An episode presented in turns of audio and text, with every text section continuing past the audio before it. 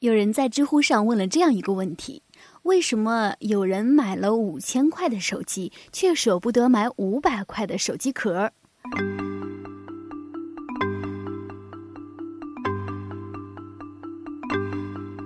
你有试过被所有朋友公认为是一个弱智吗？我有，让我来告诉你，我为什么舍不得买五百块的手机壳。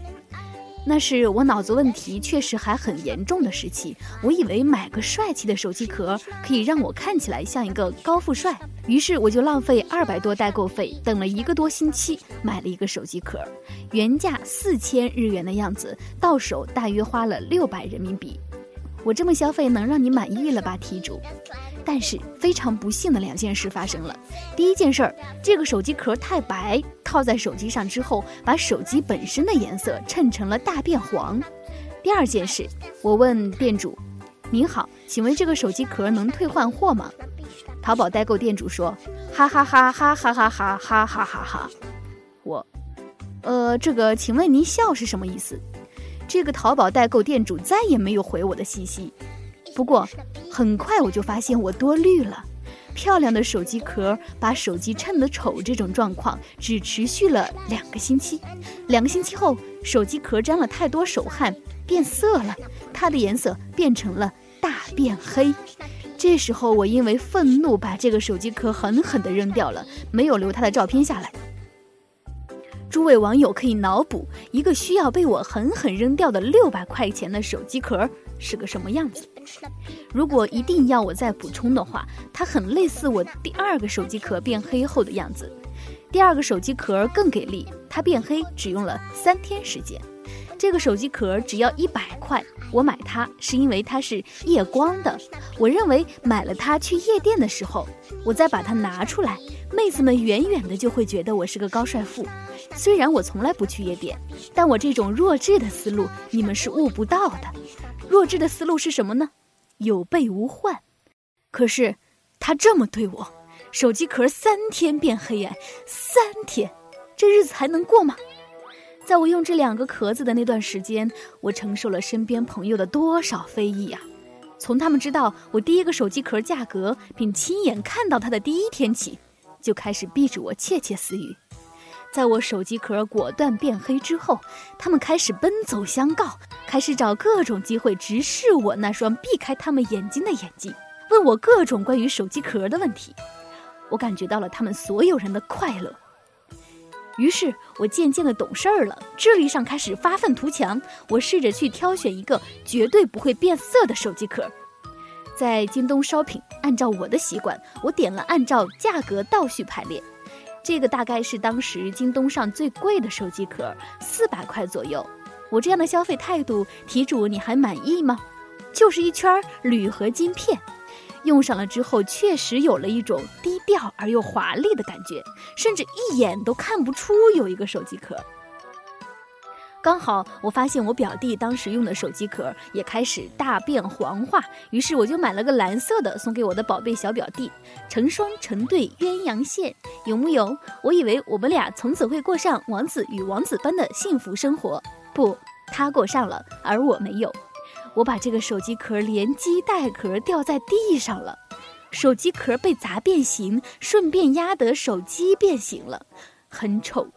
这种变形是永久性的，这种感觉就像别人打你一拳，你顶得住；别人打完你一拳后，把那拳头一直紧紧地贴在你脸上几个月，你顶得住？而且这壳拆不下来了，我试了好几天，我放弃了。就我这樱桃小手，我。尽力了，那段时间我这个手机看起来真的很丑，很丑，很丑，很丑，很丑，很丑，很丑，很丑。有两个壮汉实在看不下去了，他们选了一个黄道吉日，用遍了镊子、剪刀、榔头、张小泉双立人，把手机本身磨掉两大块之后，把这个手机壳拆下来了。两小时，花了两个小时啊！那天他们几乎为我付出了自己的生命。其中一个壮汉擦着头上的汗，恨铁不成钢地告诉了我一个惊天动地的大秘密。他说：“你这样是不行的，我们真正的高帅富是不会给任何电子产品套壳贴膜的。越是脆弱的、精致的、昂贵的东西，我们越要在日常生活中践踏它。如果包破皮了，手机屏幕花了，我们真正的高帅富就会把它们扔掉，再买个新的。真的，你这样真的 loser 透了。我靠，原来 iPhone 这东西裸奔才是硬道理呀！又省钱，看起来又有钱。妈的，老子的财富和智力都被他比下去了。如果他早告诉我该有多好，我就不会通过买很贵的壳来装高帅富啦。你们以为我傻吗？这时跟我说也晚了。这时我的手机外头一圈已经磨损了，我怎么可能舍得像这个高帅富一样把它丢了去买新的呢？你们以为我傻吗？可是。妈的，我又有着甩不掉的偶像包袱。我终于知道了自己需要的是什么。我苦苦寻觅，我找到了这个一个防水、防尘、防盗的三防手机壳。只要我能找个机会，在潜水的时候把它拿出来打电话，别人一定会发自内心的认同我是个高帅富啊！我坚信这一点。三天后，iPhone 六问世。不要惹我，我的心好乱。很简单，你们想，iPhone 六都已经出来了，像我这样的圣神至尊高帅富，如果再用 iPhone 五，妥妥的就会被所有人发现我是个屌丝了。题主，你看到了，我只是想好好买个手机壳而已，壳玩我，朋友玩我，社会玩我，乔布斯的在天之灵也在玩我。其实我也问过我自己：如果我真的很有钱，我在果粉圈的美学命运就能被改变吗？我得出的答案并不乐观。原谅我一声不羁爱发散，接下来的你们就当段子看吧。